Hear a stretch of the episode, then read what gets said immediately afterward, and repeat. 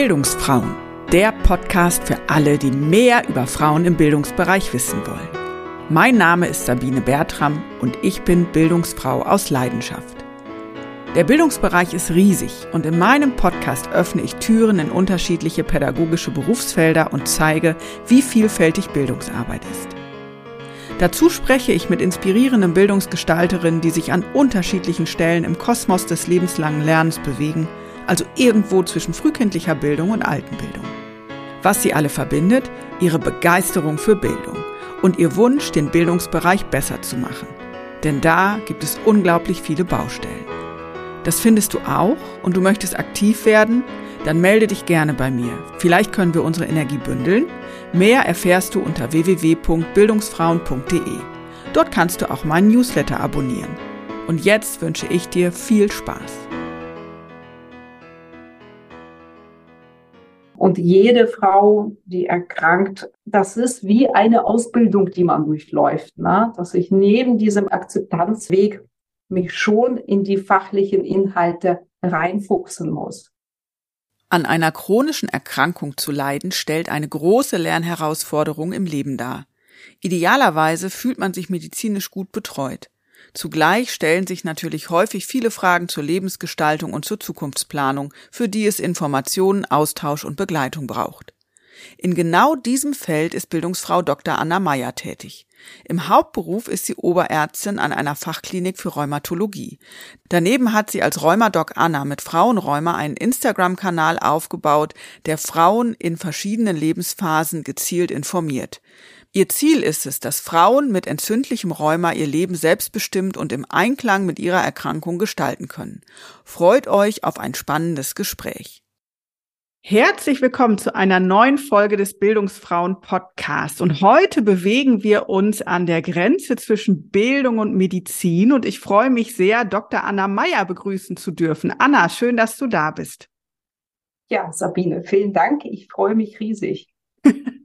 Erzähl doch mal, was ist dein Thema und wo gibst du Inhalte weiter und bist schon auch bildend tätig? Ja, äh, meine Kanäle heißen Frauenräumer. Das heißt, ich spreche Frauen mit entzündlichen Rheumaerkrankungen an. Also es gibt ja auch nicht entzündliche Rheumaerkrankungen wie Verschleiß oder Schmerz äh, Krankheitsbilder und ich bin eben für diejenigen da, ähm, die eine entzündliche Rheumaerkrankung haben, die wir mit Medikamenten behandeln. Ja, das ist so, warum ich mich auf den Weg gemacht habe.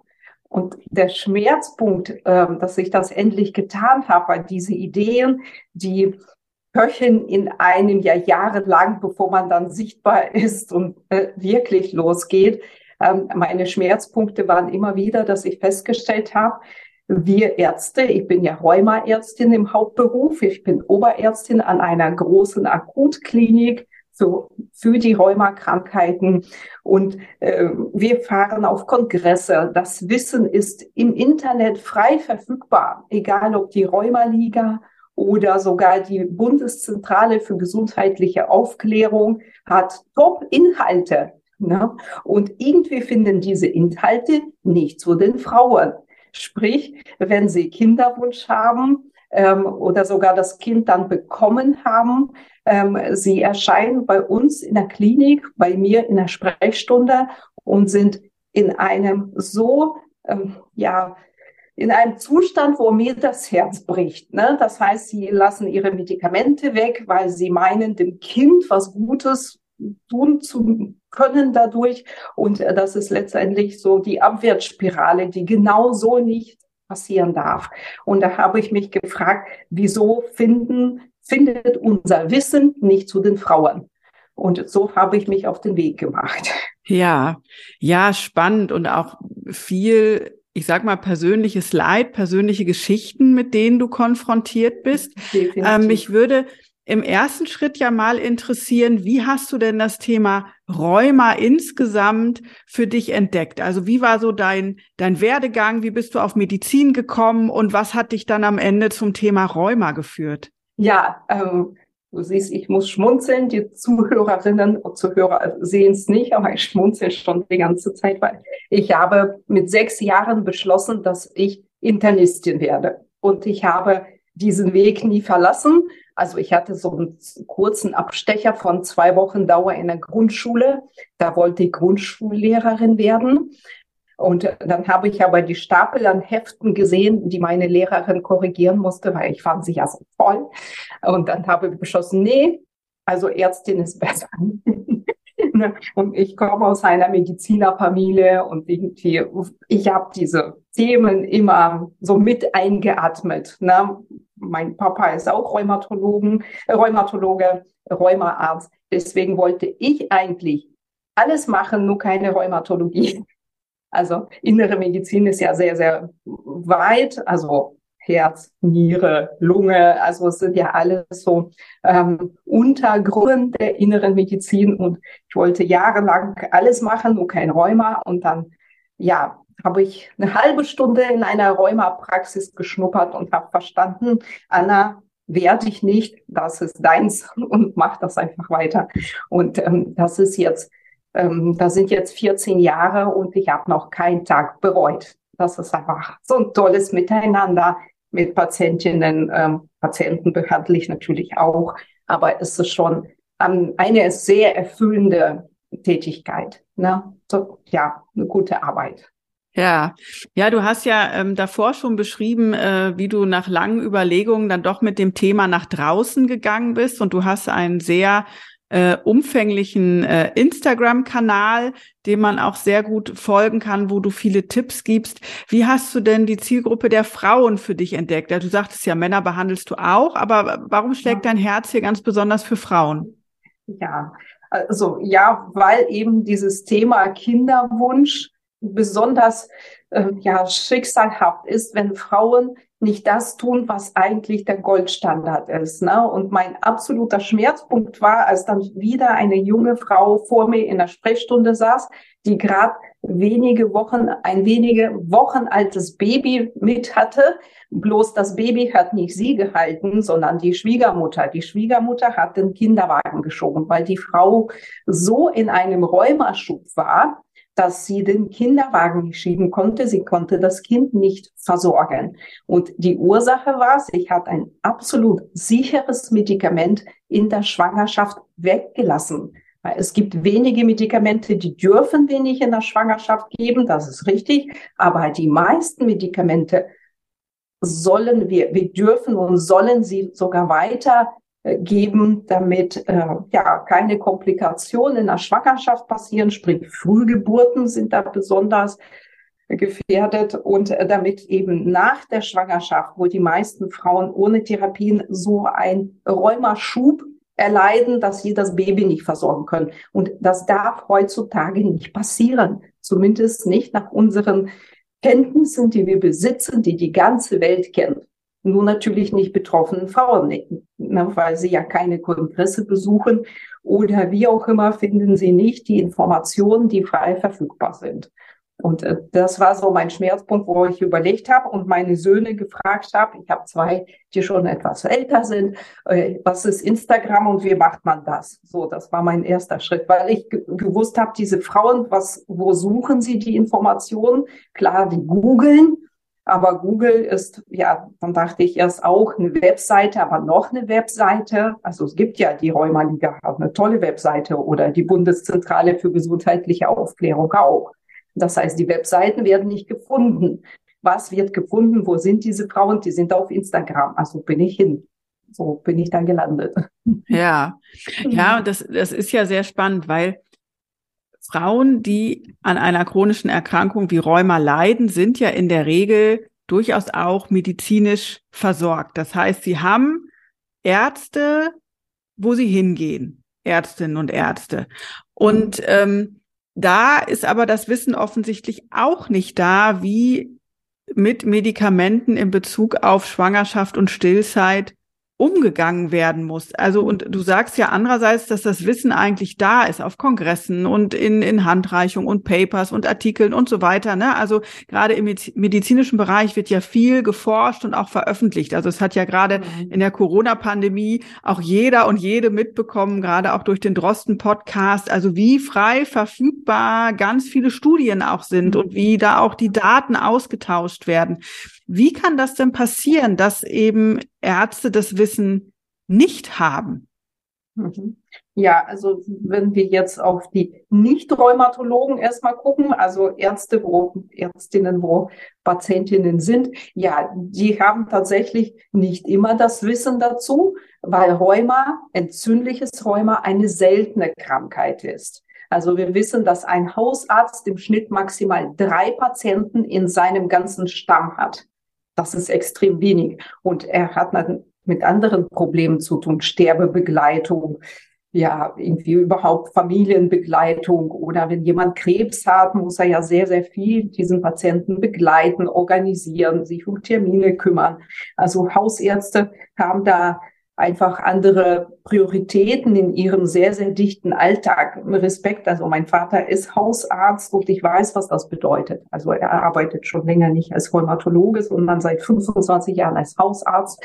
Und das ist schon sehr fordernd und anspruchsvoll. Und ja, das ist so der Punkt Nummer eins. Und in der Rheumatologie selbst, wo eigentlich ja die Ärzte das größtenteils wissen, wobei da die Wissensentwicklung unwahrscheinlich schnell voranschreitet. Was wir noch vor zwei Jahren für eine Schwangerschaft empfohlen haben, sind wir, wir werden immer lockerer. Also es gibt immer weniger Verbote und wir wissen, was alles mehr erlaubt ist. Und da ist ja das, die Herausforderung im System einfach die Zeit. Also, dass in den normalen Rheumapraxen oft einfach die Zeit nicht da ist, die, den Frauen alle Fragen zu beantworten. Das ist so. Und dann fangen die an zu googeln und in den Medikamenten äh, Beipackzetteln, das ist ja so eine Metaware immer, ne, wo alles steht, was passieren könnte theoretisch. Ähm, da steht fast immer Stillzeit und Schwangerschaft nicht erlaubt. Ne? So ist das seit der Zulassung der Medikamente. Und das Problem ist ja, dass ähm, auch aus ethischen Gründen, und das ist gut so, dass ähm, gerade auch bei uns in Deutschland, also das sind europäische Richtlinien, wie man Studien macht, wie man gute medizinische Studien, medikamentöse Studien macht. Und in Deutschland ist es nochmal strenger durch die Geschichte unseres Landes, ähm, dass äh, Studien an Schwangeren und Stillenden nicht gemacht werden. Oder wenn, dann ist das sehr, sehr aufwendig und äh, es gibt nur wenige davon. Ne? Und wir äh, schöpfen unser Wissen aus sogenannten Registerdaten. Das heißt, Verläufe der Patientinnen werden registriert und dann werden diese Daten ausgewertet. Ne? Und da sind wir Rheumatologen immer auf andere Fachrichtungen angewiesen, weil wir ja eine kleine Disziplin äh, sind und es gibt Disziplinen, die größer sind, zum Beispiel entzündliche Darmerkrankungen. Das ist eine viel häufigere Krankheit und da wird mit ähnlichen Medikamenten gearbeitet. Ne? Oder Schuppenflechte der Haut ist auch eine häufige Krankheit und auch da wird mit, mit den gleichen Medikamenten gearbeitet. Wobei ich weiß, dass wir Rheumatologen am besten Daten sammeln ne? von den anderen Fachdisziplinen. Ne? Und ja. dann wissen wir, was zu tun, was zu lassen ist im Falle eines Kinderwunsches. Und äh, genau. Und dann können wir die Frauen beraten. Und ja. ihren Partner, ganz wichtig. Ich sage immer, bringen Sie bitte beim nächsten Termin Ihren Mann mit. Vier Ohren hören besser und die tauschen sich ja sowieso gegenseitig aus. Und so kann man den Partner immer sofort mitnehmen. Und genauso andersrum ja auch. Wenn der Partner einen Kinderwunsch hat und ein Kind zeugen möchte, ist man auch gut beraten, wenn man die Frau mitbringt. Ja, auf jeden Fall. Ähm, du sagtest gerade, dass in so einer normalen Hausarztpraxis vielleicht drei PatientInnen mit äh, entzündlichem Rheuma sind. Wie, also, wie muss ich mir diese Krankheit vorstellen? Wann bricht die typischerweise aus oder also in eher in jungen Jahren, eher später, ist es ganz unterschiedlich, ne, weil ich mir vorstellen kann, dass eben die Gruppe der Frauen mit Kinderwunsch und entzündlichem Rheuma schon eine sehr spezielle oder auch kleine, große Zielgruppe ist? Ich weiß es gar nicht. Mhm, ja, also zum einen, es gibt 300 verschiedene Rheumaerkrankungen ja, und es gibt ein paar davon, die häufiger sind. Also von diesen 300 verschiedenen gibt es ein paar, die noch mehr äh, auftreten. So. Und ähm, ja, das ist zur Häufigkeit. Und ähm, das sind eben Erkrankungen, die tatsächlich mehr Frauen betreffen. Das hat mit dem Immunsystem zu tun. Wir wissen, dass Männer zum Beispiel ähm, unter anderen ja, Ausprägungen des Immunsystems leiden, wenn sie auf einer Intensivstation eine Blutvergiftung erleiden, ist die Wahrscheinlichkeit für Männer zu sterben höher als für Frauen. Und Frauen erleiden häufiger sogenannte Autoimmunerkrankungen. Also das Immunsystem richtet sich gegen sich selbst. Und das kann mit jedem Organ passieren. Und wenn das mit dem Bindegewebe in uns passiert, dann äh, gehört das so in unsere Gruppe der Rheumaerkrankungen. Die häufigsten Rheumaerkrankungen sind die an den Gelenken. Dass Gelenke sich entzünden, dick werden, heiß, Schmerzen. Der Mensch fühlt sich sehr, sehr müde, wie so Grippe na, dass der Mensch einfach nicht nur unter Schmerzen leidet, sondern insgesamt sich schlapp müde fühlt, dass ihm alle Knochen wehtun, wie so, wie bei einer schweren Grippe. Das ist so, so typisch. Und es gibt dann an der Wirbelsäule manchmal Entzündung oder es werden, werden innere Organe betroffen, Lunge, Niere, ja, so am häufigsten oder die Haut, das Auge. Also das ist nicht bei jeder Rheumakrankheit gleich, aber das sind schon ähm, alles Sachen, die den Alltag eines Menschen, sprich, ich kümmere mich um die Familie oder kümmere, kann ich mich nicht kümmern, wie sind meine Freizeitaktivitäten, habe ich noch Energie, abends mit Freunden auszugehen, etwas zu unternehmen, bin ich krankgeschrieben, muss ich ins Krankenhaus, in die Reha, werde ich sogar früher berentet. Das sind alles Fragen, die an diesen ja, Diagnosen für uns Ärzte oder für die Betroffene konkret dann für ihr Leben bedeuten. Na, und irgendwann, wenn die Frau jung ist, stellt sie natürlich die Frage nach einem Kinderwunsch. Und äh, selbst ohne, da gibt es Besonderheiten, zum Beispiel mit den ähm, Zyklusstörungen, wie ist meine Regelblutung. Auch darüber wird eigentlich in der normalen, sogar Rheumasprechstunde nicht gesprochen. Aber das ist ja das, was Frauen beschäftigt. Und genau, da bin ich so die Stimme oder die Stelle, die man anfragen kann. Und ähm, zur Häufigkeit nochmal, also ja, Frauen sind generell von den Autoimmunerkrankungen häufiger betroffen und es gibt zwei Gipfel. Also generell haben wir von Kind bis, ne, bis von der Wiege bis zu Bach kann jede Altersgruppe betroffen sein. Und es gibt zwei Gipfel. Äh, der erste Gipfel, das ist nach der Entbindung, ne, weil wir da wirklich ähm, ein ähm, ja, Ungleichgewicht kann man nicht sagen. Schwangerschaft ist ja keine Krankheit, ne? Aber in der Schwangerschaft ist die Konzentration von weiblichen Hormonen, die man Östrogenen nennt, 4000-fach höher als bei einem Eisprung. Ne? Da verlaufen so Wellen. Ne? In der Schwangerschaft geht das hoch und danach nach der Entbindung flacht das ab. Und das alles bringt das Immunsystem durcheinander. Ne? Und der zweite Gipfel sind die Wechseljahre. Da sind wieder Hormonwellen rauf, runter. Und da sind die beiden Gipfel, die dann äh, nochmal die Häufigkeit als an Rheumaerkrankung hervorbringen. Genau. Ne, und Themen so Wechseljahre und Rheuma, äh, Gelenkschmerzen, das genau, das kommuniziere ich ja auch auf meinem Kanal und das wird in der Regel in der normalen Sprechstunde auch nicht besprochen. Ja, weil einfach, da gibt's andere Schwerpunkte, was weiß ich, wenn ein neues Medikament ansteht oder eine neue Diagnose oder eine neue äh, Beteiligung von Organen dazu kommt. Das muss alles der Doktor in dieser kurzen Zeit mit der Patientin besprechen. Ne? Und äh, da kommen solche Nebenbaustellen wie Ernährung, Sport, Zyklusstörung und, und, und das fällt manchmal so unter. Und dann, das ist der Grund, warum Frauen anfangen zu googeln. Oder was ich auch oft höre, dass die Frauen sagen, ja, dann verdreht der Doktor die Augen bei diesen Themen. so. Aber die sind ja für den Doktor nicht wichtig, weil wir Ärzte sind schon sehr medikamentenfixiert. Es wird auch auf Kongressen sehr viel, jedes Mal was Neues. Also vor einer Woche war ich in Mailand auf dem Europäischen Rheumatologenkongress. Natürlich wird das viel über Medikamente gesprochen. Ne? Aber das ist nicht das, was einer Patientin oder einem Patienten wichtig ist. Er hat ja noch so viele Facetten mehr. Medikamente ist eine kleine Facette. Ja, und apropos Medikamente, ich habe auch durch meine Arbeit jetzt auf Instagram festgestellt, am meisten wollen die Menschen was? Die wollen ohne Medikamente leben. Das ist deren großer Wunsch. Ja.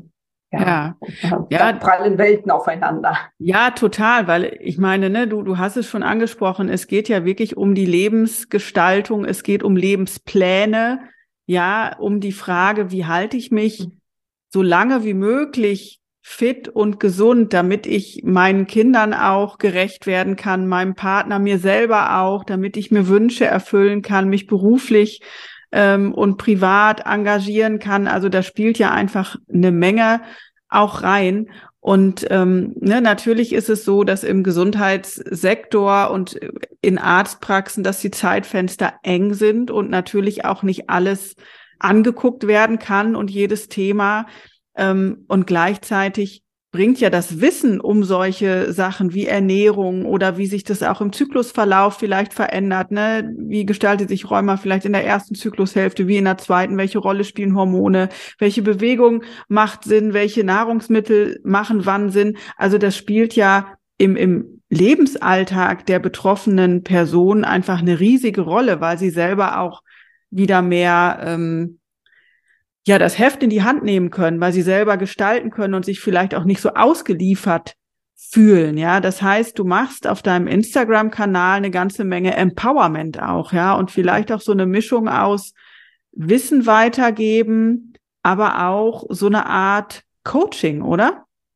Genau. So, also äh, das war mir gar nicht so klar, dass es so wird, aber genau das hast du auf den Punkt gebracht. Am Anfang habe ich viel mehr so fachliches Wissen dort kommuniziert und mittlerweile ist es tatsächlich einfach zu so einer Art, ja, ähm, Seelsorge, ja, Empowerment, einfach das, dass ich sage ähm, immer wieder, bitte kümmere dich um dich, sonst tut das keiner. Weil gerade Menschen mit Rheuma, die ja gewohnt sind, oft lange mit Schmerzen auf irgendwelche Termine zu warten, Manchmal resignieren sie. Na? Und äh, das darf nicht passieren. Wir haben ein sehr gutes Gesundheitssystem.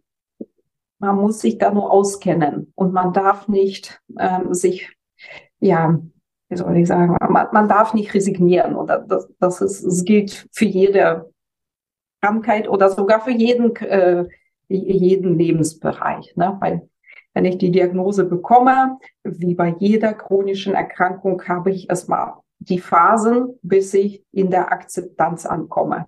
Und wenn ich die Akzeptanz nicht habe, die ja in Wellen verläuft, die in Phasen verläuft und die verläuft auch in Wellen, ne, wo ich erstmal in so ein schwarzes Loch habe und diese Phasen ne, nicht wahrhaben wollen, dann bin ich wütend, irgendwann akzeptiere ich es, baue in mein Re äh, Leben ein und diese Phasen ähm, ja, da begleitet zu werden, da, da bin ich, sehe ich mich so ein bisschen. Ne? Und ja, ich arbeite ja auf Instagram nicht als Ärztin.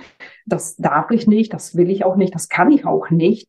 Ähm, das ist ganz klar, das ist auch verboten. Da würde ich meine Approbation riskieren. Das heißt, ich kann keine heilende Beratung gestalten, sondern eine ärztliche Behandlung ist ja ganz anders. Der Patient sitzt vor mir, ich befrage ihn, ich untersuche ihn, ich ziehe dann so technische Untersuchungen zu Rate und dann kann ich die Diagnose und die Therapie stellen.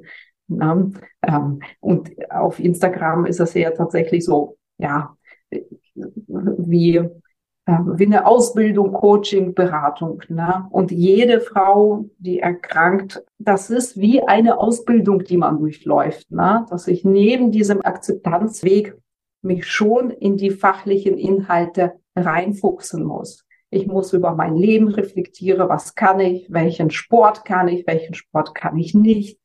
Und ähm, ja, und ich sage immer, und ich erlebe das zum Glück wirklich, ja, jede Woche, dass durch die Krankheit ich ja an die Gesundheitsinhalte oder gesund äh, förderndes Leben sehr nah herankomme. Und das ist sogar dann meine Chance für, mein, für mich selbst, aber auch für meine Familie, Freunde, mein Umfeld, auch Kollegen, sogar zu einer Gesundheitsexpertin zu werden. Ne? Und das finde ich eine Chance darin, dass ich nicht nur resigniere, sondern ich weiß, weil ähm, entzündliche Erkrankung, zum Beispiel Herzinfarkt ist auch eine entzündliche Erkrankung. Ne?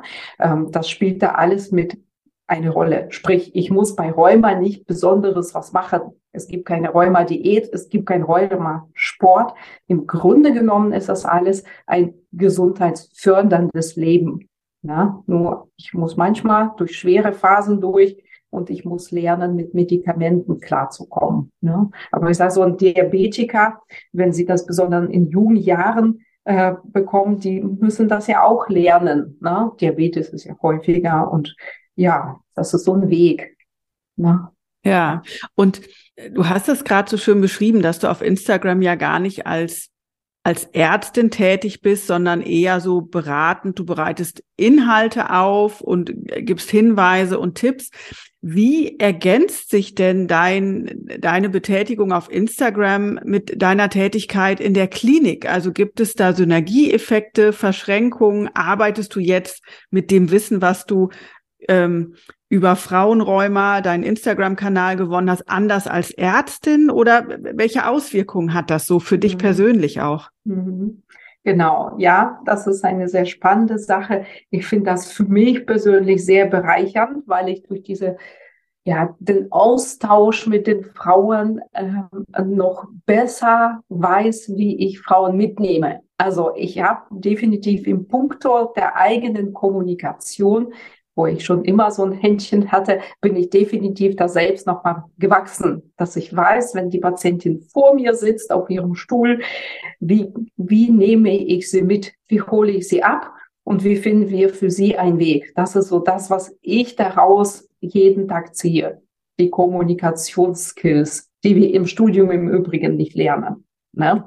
Oder sehr, sehr marginal. Wir machen ja viel so Richtung Naturwissenschaft und Pharmakologie und Krankheiten. Ne? Aber die Kommunikationsskills, die, die werden gelehrt, aber sehr, sehr wenig. Ne?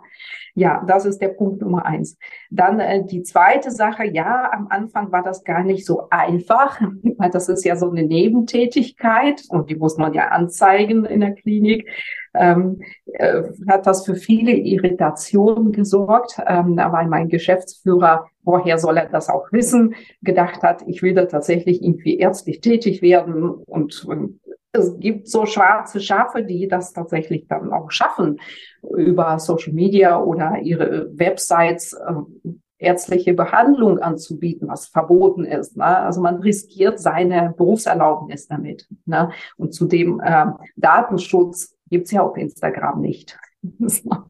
Deswegen weiß ich sehr genau, wie ist meine Zielgruppe gestrickt. Ne? Wer besucht meine Seiten, wie alt, Männlein, Weiblein. Das gibt Instagram auch alles her. Und ähm, ja, zum Glück habe ich ähm, eine Klinikleitung, die zuhört. Und dann haben wir zueinander gefunden. Und mittlerweile bin ich ja eine Werbeplattform, wenn man so will, für meine Klinik geworden. Ja, das ähm, ähm, dieses Persönliche, dass Patientinnen mich schon kennen, äh, sie dann zu uns in die Klinik führt. Na, also ich bewerbe ja nicht unsere Klinik, ich schildere einfach meinen Alltag. Was mache ich da? Wie war das Essen? Zum Beispiel gestern hat unsere Bewegungstherapeutin aus der Kinderrheumatologie ähm, mir eine große Elmo-Figur ähm, vorbeigebracht. Wer das nicht weiß, die Jüngeren wissen es nicht. Elmor ist eine rote Figur aus der Sesamstraße. Also da gibt es ein Krümmelmonster und Bibo und Elmo und Grobi und Elmo ist der rote. das ist so ein Monster, das auch Geschichten erzählt. Und, und sowas poste ich dann. Ne? Was läuft über den Weg? Wie ist unser Essen? Unsere Clowns? Wie ist unsere Patientenakademie? Einfach so. Wie sind die Injektionen, also Spritzen in die Gelenke, dass man so ein bisschen Angst nimmt.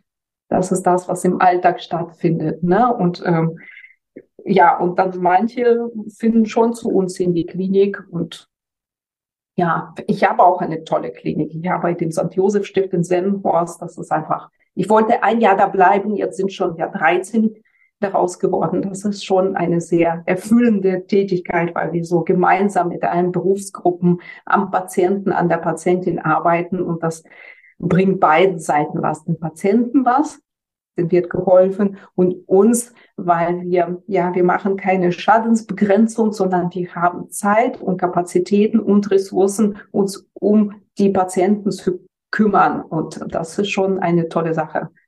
Mhm. Und, und, und, die Patienten, die zu euch kommen, also seid ihr eine, eine Reha-Klinik oder ist es eine mhm. Akutklinik oder also was? Akutklinik, ja. Das heißt eine Akutklinik. Also das ja. heißt Menschen, die jetzt irgendwie einen krassen Rheumaschub haben oder die einfach vermehrt Probleme haben, können dann zu euch kommen oder werden überwiesen vom, vom genau. zuständigen vom Arzt. Arzt. Genau, ja. ja. Genau, überwiesen in die Ambulanz oder eingewiesen in die stationäre Behandlung. Genau. Ja, und sind denn auch ähm, ja Erkenntnisse sozusagen aus deiner Arbeit auf Instagram auch schon in eure Behandlungsweisen mit eingeflossen? Also, ne, dass hier sozusagen noch mehr Wert liegt auf Angebote zur Ernährung oder Bewegung oder, mhm. oder Beratung oder so Selbsthilfe, Settings oder, oder so Gruppensettings oder ja. ist das ja. noch alles recht getrennt voneinander? Äh, ja und nein, das greift ineinander über. Also äh, an, tatsächlich an der Arbeit in meiner Klinik hat sich nichts verändert, weil diese Strukturen und diese Facetten, die du gerade aufgezählt hast, sie waren auch schon vorher da. Und ähm, wir sind ja so eine Oase der Glückseligkeit. Bei uns ist dieses Sitting mit allen Dingen, inklusive psychologischer Betreuung, sind vorhanden. Na, und Patienten, die mal da sind, die kommen auch immer wieder. Und die fahren auch an mehreren anderen Rheumakliniken vorbei und wir haben Patienten aus dem ganzen Bundesgebiet, weil das so einmalig ist. Und äh, genau, von daher, von der Seite hat sich da nicht, nicht viel geändert was für viele Patientinnen dankbar ist, dass sie tatsächlich mich schon kennen. Und äh, viele haben auch Ängste, in die Klinik zu gehen. Sie wissen nicht, was sie da erwartet. Oder das Gesundheitswesen hat ja, ach ja, äh, nicht so ganz den guten Ruf. Der Mensch fürchtet sich einfach so eine Nummer im Betrieb zu sein. Ja, und äh, das ist bei uns definitiv anders. Und dadurch, dass sie mich schon kennen und auch wissen, aha, so läuft das da in der Klinik, alle sind freundlich, ist diese Schwelle in die Klinik zu gehen, dann die ist niedriger und das Vertrauen ist da. Und ja, manche sind dann enttäuscht, dass ich nicht deren betreuende Ärztin bin. ja, aber man findet trotzdem für jeden ein freundliches Wort und manchmal, wenn es speziell gerade um Kinderwunsch äh, geht, das ist ja so mein ähm, mein Aufgabengebiet, mein Steckenpferd, da finde ich schon ein Gespräch mit den Frauen. Aber ich arbeite ja nicht mehr als Stationsärztin, ich bin ja Oberärztin und ich supervidiere jüngere Kollegen und ich arbeite in der Ambulanz. Ja, aber betreue nicht die Stationen. Und das führt manchmal zu Enttäuschung. Ja. Ja, ja, Im das kann ich. Moment. Klar, ich meine, ne, ich, ich stelle mir das ja auch so vor, dass, ähm, also wenn ich jetzt als Frau die Diagnose hätte und das würde eben mein ganzes Leben ja schon auch ein Stück weit auf den Kopf stellen, ich bin total verunsichert und dann finde ich dich, ja, und du gibst mir Hinweise, du bist sowas wie so eine, wie so eine Art Leitplanke, wo ich mich so ein bisschen dran, dran orientieren kann und ne, gehe dann in die Klinik und äh, klar, dann treffe ich nicht dich, sondern eine Kollegin, Kollegen, aber bin ja vielleicht erstmal so, ach, oh, da muss ich dann schon wieder neu anfangen. Ist die Person auch so kompetent? Kann ich der auch so trauen? Ne, das ist, macht natürlich dann auch was, ne? Mhm, genau. Und, und wenn ich dann nach einigen Tagen diese Person wieder auf dem Flur oder im Treppenhaus treffe, dann frage ich, na, wie sind Sie hier angekommen? Und die sind immer alle zufrieden. Na, klar, nachdem sich so die erste Enttäuschung gelegt hat und die dann aber trotzdem mitgenommen wurden in den Stationsalltag und dann passt das wieder. Ja. Ähm, wie schaffst du das denn eigentlich, deine Stelle als Oberärztin und eben den Instagram-Kanal? Also du bist da ja schon recht aktiv, äh, motivierst auch die Community, sich zu beteiligen und so moderierst es ja vermutlich auch. Wie, wie gestaltest du das zeitlich, dass du das alles unter einen Hut bekommst? Ja, Also das läuft ja im Alltag so ein bisschen parallel und für die technischen Sachen habe ich eine Unterstützung. Ja, ich habe da jemanden, der mir zum Beispiel die Beiträge einplant und so diese schönen Bilder. Ähm, das äh, genau macht eine, ja, meine Kerstin, genau. Also das, das heißt, das, was ich da an kreativer Arbeit, also die Inhalte sind alle von mir, ne, medizinisch. Kerstin ist auch keine Medizinerin, aber sie äh, macht die technische Seite und wenn ich was nicht weiß, also sie weiß alles, ich nicht, so ganz recht, wie das alles so funktioniert im Hintergrund, aber ich bin da so für die, für das Fachliche mehr da. Ne? Und äh, interessanterweise, jetzt kommt so ein bisschen, was wir gerade besprochen haben, zum Beispiel die Rheuma-Liga, die wurde auch jetzt diese Woche sogar ähm, für den Preis äh, für Social Media nominiert und die sind unter den Top drei für Social Media Kanäle ähm, ausgewählt worden. Das heißt, die sind generell Rheuma-Liga, wer das nicht kennt. Auch meine Patientinnen kennen das leider nicht alle. Ähm, das ist die größte Patienten-Selbsthilfeorganisation in Deutschland. Und ich habe einen sehr guten Instagram-Kanal, Homepage und also wir nutzen deren Informationsmaterialien. Ähm, und ja, jetzt kommt ein großer Unterschied, wa warum die Frauen ja die Rheumaliga nicht finden. Bei Rheumaliga, die Rheumaliga ist ein Logo. Und ich bin Anna. Und das ist der Unterschied.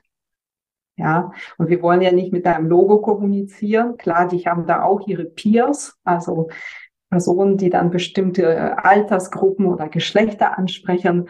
Und ähm, genau, und ich stehe einfach ne, für die Frauen mit dem entzündlichen Rheuma. Und die Rheumaliga betreut alle Menschen, ob das jetzt Arthrosen sind, schon im höheren Lebensalter oder ja, Schmerzerkrankungen. Also die sind sozusagen für alle da und ich habe eine etwas spitzere Zielgruppe, wenn man so will. Und ich habe ein Gesicht und kein Logo. Ja. Zu Person hat man einfach mehr Vertrauen, ja. Und ja. so eine direktere Kommunikation. Ja, ja, das, das, das ist so, ne? Man fühlt sich dann, also gerade in so einer Phase, wo man eben ja auch verunsichert ist, beispielsweise, oder irritiert ist oder ja nicht genau weiß, wie geht es jetzt, kann ich ein Kind bekommen, was mache ich in der Schwangerschaft, ich will dem Kind nicht schaden und und und, ne? Das sind ja auch viele intime Fragen, ja, und persönliche Fragen. Und äh, da ist es schon so, dass es, dass es schöner ist zu wissen, ich spreche mit Anna, als äh, ich habe da vielleicht einen Chatbot oder irgendjemanden, den ich nicht kenne. Ne? Da spreche ich das eben nicht an oder schreibe keinen Kommentar oder keine Direktnachricht mhm. oder sowas. Ne? Ja. Ähm, was mir ja gerade noch so als Gedanke gekommen ist, du hast es vorhin auch schon gesagt, dass ihr äh, oder du auch in deiner Ausbildung eigentlich wenig psychologische und kommunikative Skills gelernt hast. Hast du denn jetzt irgendwie noch mal, ich weiß nicht, eine, eine Coaching-Ausbildung oder sowas äh, draufgesattelt oder hast du einfach jetzt äh, Learning on the Job dir das einfach angeeignet? Hm, ja, ja, nee, ich bin immer so immer am Lernen und in der Weiterbildung. Ich habe zwar keine Coaching-Ausbildung, aber ich äh, lasse mich selber seit Jahren, Jahrzehnten möchte ich schon versagen, coachen. Mich interessiert das und ich habe einfach gesehen, dass ich A, Feedback bekomme, Mensch, Sie haben das so gut erklärt, so dass ich das jetzt verstanden habe. Und wir machen zum Beispiel Schulung für Patienten, die mir unwahrscheinlich viel Spaß machen und wo sich die Leute nachher so bedanken oder sagen, endlich habe ich meine Bedenken wegen der Medikamente überwunden. Und äh, ja, das, was einem gut gelingt, das pflegt man weiter. Und äh, genau, ich habe auch ja im Thema Menschenführung oder Organisationsentwicklung, ich habe hm, vor einigen Jahren noch äh, Betriebswirtschaftslehre studiert und da geht es ja auch viel um die eigene Führungspersönlichkeit und wie kommuniziere ich mit Menschen.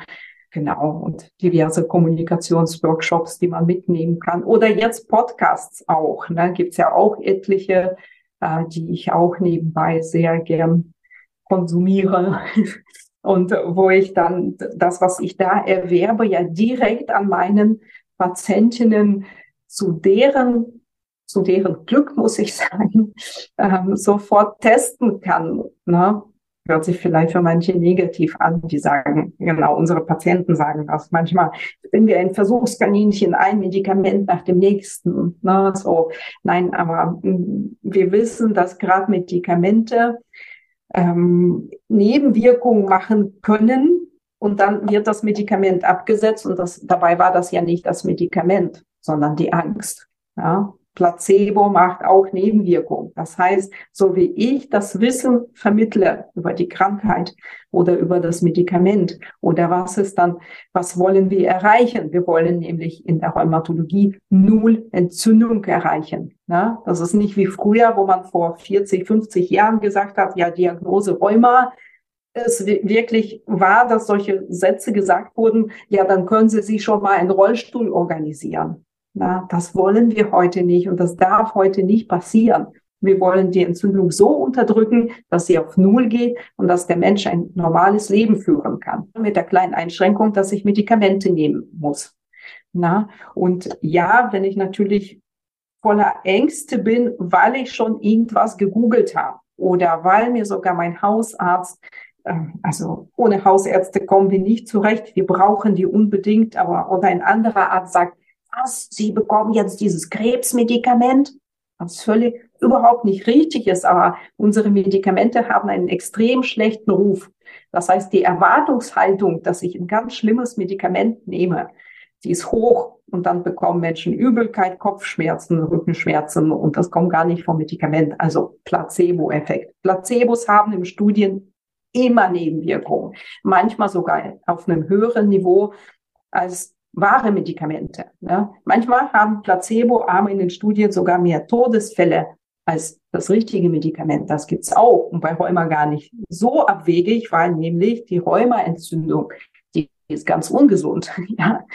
Ähm, Beipackzettel sind ja Meter lang, da steht alles Mögliche, was schlimm passieren kann, was niemals in einem Beipackzettel steht, was passiert, wenn man das Rheuma nicht behandelt. Und das muss ich erstmal vermitteln. Ne? Nicht, was sind das für Nebenwirkungen, sondern was sind das für Wirkungen, was dir das Medikament schenkt. Was schenkt dir das für ein Leben? Und ähm, ja, das den Menschen zu vermitteln, ihn da abzuholen, wo er steht, dass es schon, ja, bedarf zwar Zeit, aber auch Einfühlungsvermögen, Empathie und ja, Kommunikationsskills. Wie kriege ich denn das alles voreinander? Weil für den Menschen. Auf ihn stürzt ja alles Mögliche zu und ähm, ähm, ich, meine Aufgabe ist, das alles zu kanalisieren, zu sortieren, mitzunehmen. Und ja, das ist eine Ausbildung oder wie eine Ausbildung. Ne? Wenn ich eine chronische Erkrankung plötzlich bekomme, das ist wie eine Ausbildung. Da kann ich nicht erwarten, ne, die andere, das andere Extreme, ich schluck jetzt dreimal am Tag eine Pille und das ist weg. Hm. So funktioniert das auch nicht. Das ist, viele Lebensbereiche spielen damit eine Rolle. Und das ist wie eine Ausbildung, dass ich über meine Blutwerte was lerne. Wie heißt die Krankheit? Wie heißt das Medikament? Genau. Wie lagere ich Medikamente? Es gibt welche, die muss man kühl lagern. Wie verreise ich damit? Ne? Was esse ich? Warum das Rauchen absolut schäbig ist bei Rheuma? ne? Solche Sachen. Das gehört da alles mit, mit dazu. Ja. ja, ich beobachte so in den letzten Jahren, dass es ja auch einen immer größeren Markt für diese Medizinthemen gibt und auch eben mit Ärzten, die als Personen für bestimmte Themen stehen. Ich denke an das Buch Darm mit Charme zum Beispiel, mhm. ja, oder ich denke an die Ernährungsdocs, die ja ähm, auch wirklich sehr personalisiert und auch in sehr persönlicher Begleitung Patienten ja auch in Lernprozesse bringen, ja, zum Thema eigene Ernährung, ein Empfinden für die eigene Gesundheit, also vieles, was ja zum Beispiel im, im normalen Schulalltag eigentlich gar nicht eine Rolle spielt. Also Gesundheit gibt's ja als Fach so auch nicht, ne? Mhm. Ähm, wenn du jetzt mal so ein bisschen die Verknüpfung aus Medizin und Bildung und Lernen ziehst, also wie würdest du denn eigentlich gerne behandeln? Du hast ja vorhin schon gesagt, die Zeitfenster sind manchmal recht eng und so. Also was wäre für dich so ein optimales Setting, um mit äh, Patienten mit chronischem Rheuma zu arbeiten? Hm. Ich möchte fast sagen, so wie ich in meiner Klinik arbeite, das ist schon so gut wie optimal. Also zumindest für diejenigen, die stationär da sind. Da haben wir schon viele Ressourcen. Und ja, für das Ambulante, sprich, wenn jemand nicht in die Klinik möchte oder so, nicht soll, weil einfach die Krankheit zum Glück milde ist, ne, das gar keine Notwendigkeit, stationär zu arbeiten. Ja, da, da wären schon Schulungen, wie sie zum Beispiel in den Niederlanden existieren. Ne? Da ist jeder, der am entzündlichen Rheuma erkrankt wird, in die Schulung geschickt. Und da weiß man, hinten ist das Outcome viel besser, ne? dass sie viel besser, schneller die Remission, das ist der Zustand, wo die Entzündung bei Null ist, die erreichen das viel schneller und äh, so, also unsere Rheumaerkrankungen haben ja eine hohe sozioökonomische Last für die einzelne Person, aber auch für die Gesellschaft.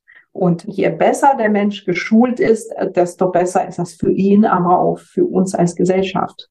Ja, und ja, da wären natürlich solche Angebote wie eine strukturierte Schulung mit Ernährung, Bewegung schon sehr wichtig. Ne? Ja, und gerade psychologische Betreuung. Ne? Das ist ja, ja äh, tatsächlich der Bereich, wo sehr, sehr eng ist. Ne? Ja, für die Krankheitsverarbeitung. Also wir wissen, dass unsere Patienten, Patientinnen, die leiden mehr unter Depression und Ängste. Na, das hat mit der Krankheit selber sogar was zu tun. Das sind nicht nur Existenzängste, die jeder dann erleidet, ne, sondern die Entzündung selbst macht im Gehirn eine Depression, wenn man das so vereinfacht ausdrücken möchte. Ne? Das, die Entzündung macht in den, an den Rezeptoren, an den Botenstoffen ähm, im Gehirn äh, eine Depression. Ja, und äh, deswegen brauchen diese Menschen viel Unterstützung und insbesondere, wenn sie keine Familie oder Freunde haben, die sie auffängt, das ist insbesondere bei Kindern und Jugendlichen sehen wir das noch extremer davon hängt das einfach ab, wie der Mensch nicht nur die Krankheit akzeptiert oder verarbeitet, sondern wie er letztendlich seine Gelenke, innere Organe, seine Gesundheit erhält.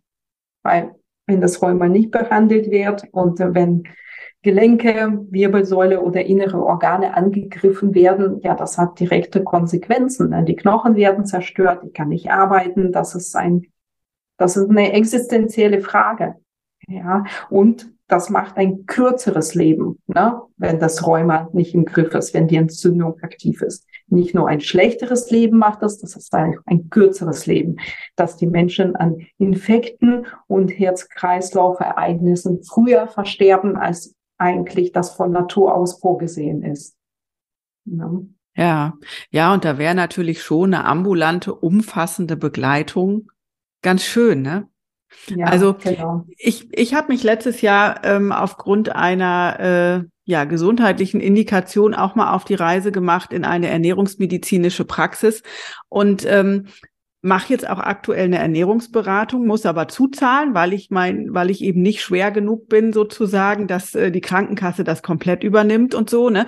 Und da habe ich dann irgendwie auch gedacht, das ist ja schräg, ne? Da macht man sich auf den Weg und will präventiv aktiv an seiner Gesundheit arbeiten, damit es nicht schlimmer wird und keine Folgekosten entstehen und man wird im Prinzip bestraft, dass man es auch noch alles selber zahlen darf. So, ne? Mhm. Also ich finde, das schon auch echt ein schwieriges, äh, schwieriges Feld und auch das Gesundheitssystem, ähm, finde ich, ist da schwierig aufgestellt, weil es natürlich dann gerade auch für Menschen, die wenig Geld haben, noch mal schwieriger ist, sich auch solchen, ich sage jetzt mal Luxus wie so eine Ernährungsberatung dann zu gönnen, weil wenn das Geld knapp mhm. ist, gönne ich es mir im Zweifel mhm. eben nicht mhm. und ne hab dann eben vielleicht am Ende andere Effekte. Also mhm. das finde ich wirklich äh, wirklich bitter, dass dass man wirklich erst wirklich krank sein muss oder bestimmte Werte recht hoch angesetzt sind und die man dann erfüllen muss, damit man dann auch tatsächlich eine Unterstützung bekommt, anstatt wirklich mhm. vorher präventiv schon mhm. einzugreifen. Ja, ja, ja, genau.